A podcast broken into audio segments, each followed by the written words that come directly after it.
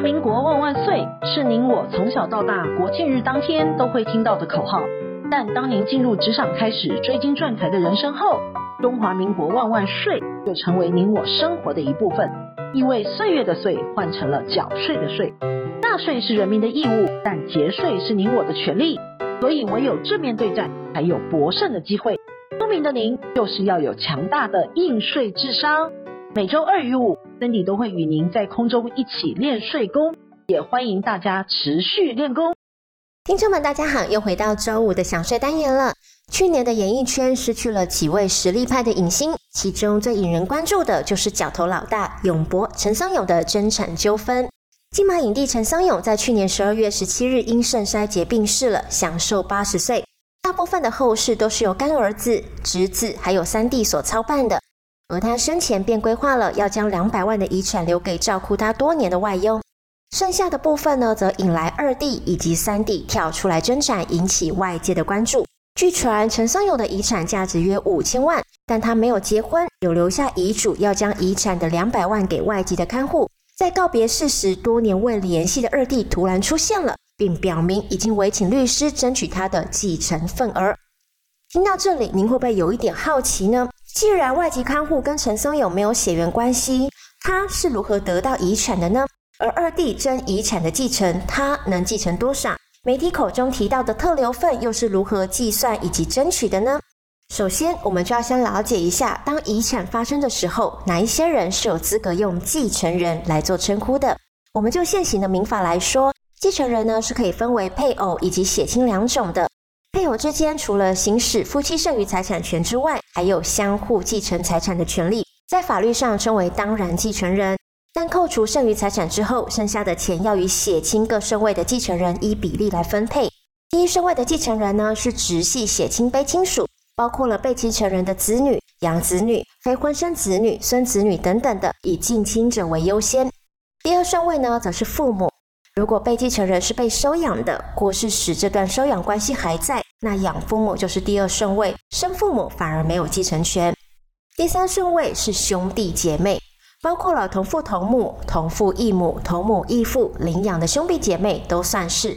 第四顺位呢，则是祖父母，包括祖父母、外祖父母。如果是收养的，那养父母的父母也是有资格的。而在民法当中还有规定一项，就是特留份。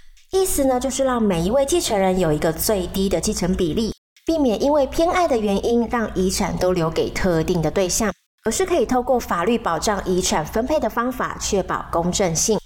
那请问一下，要怎么计算特留份呢？依照民法的规定，第一顺位的直系血亲卑亲属为其应继份的二分之一，第二顺位的父母则为其应继份的二分之一，第三顺位的配偶为其应继份的二分之一。第四顺位的兄弟姐妹为其应继份的三分之一，第五顺位的祖父母为其应继份的三分之一。而享税的诞生呢，就是希望你我都可以了解税的奥妙。就永伯的案例，请问谁有继承权呢？而根据我们刚刚谈论的顺序继承人，因为永伯终身未娶，也没有子嗣，所以没有第一顺位的继承人。而第二顺位的父母可能也没有，当然就不会有第二顺位的继承人。而第三顺位的兄弟姐妹是有的，因为永伯有两个弟弟。别忘了，我们之前有提到了，我们永伯已经有立下遗嘱了。依法，两位继承人，也就是永伯的弟弟，仅能拿到特留份。依照刚才我们计算的特留份是五千万除以二再除以三，等于八百三十三万。这就是两位继承人分别可以拿到的遗产。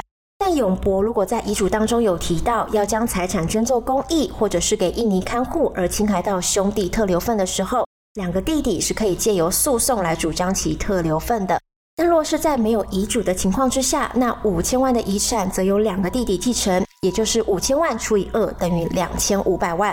而勇博想要给外籍看护的两百万遗愿，就要看两个弟弟是否依照哥哥的遗愿来做给予了。这样看来，如果兄弟姐妹当中有单身且没有小孩的单身贵族，那其他兄弟姐妹们，你们赚钱的机会来了。之前呢，有一个案例，屏东市李父在一百零四年过世之后，留下了三十三公斤，市值约四千多万的黄金给他同住的未婚幺妹。幺妹呢，将黄金放在自己名下的银行保管箱保管着。未料幺妹也在两年后过世了。其他五个兄弟姐妹得知有黄金遗产之后，为此吵翻了天。而二哥主张了其中五百两的黄金是他早年给钱让母亲所购买保管的，应归他所有。其他的手足则坚持应该均分。不过正男无法主张当年是有财力购买黄金的，屏东地院、高雄法院都判决他败诉。单身是一个选择，但当您离开人世的时候，留下的钱财是带不走的。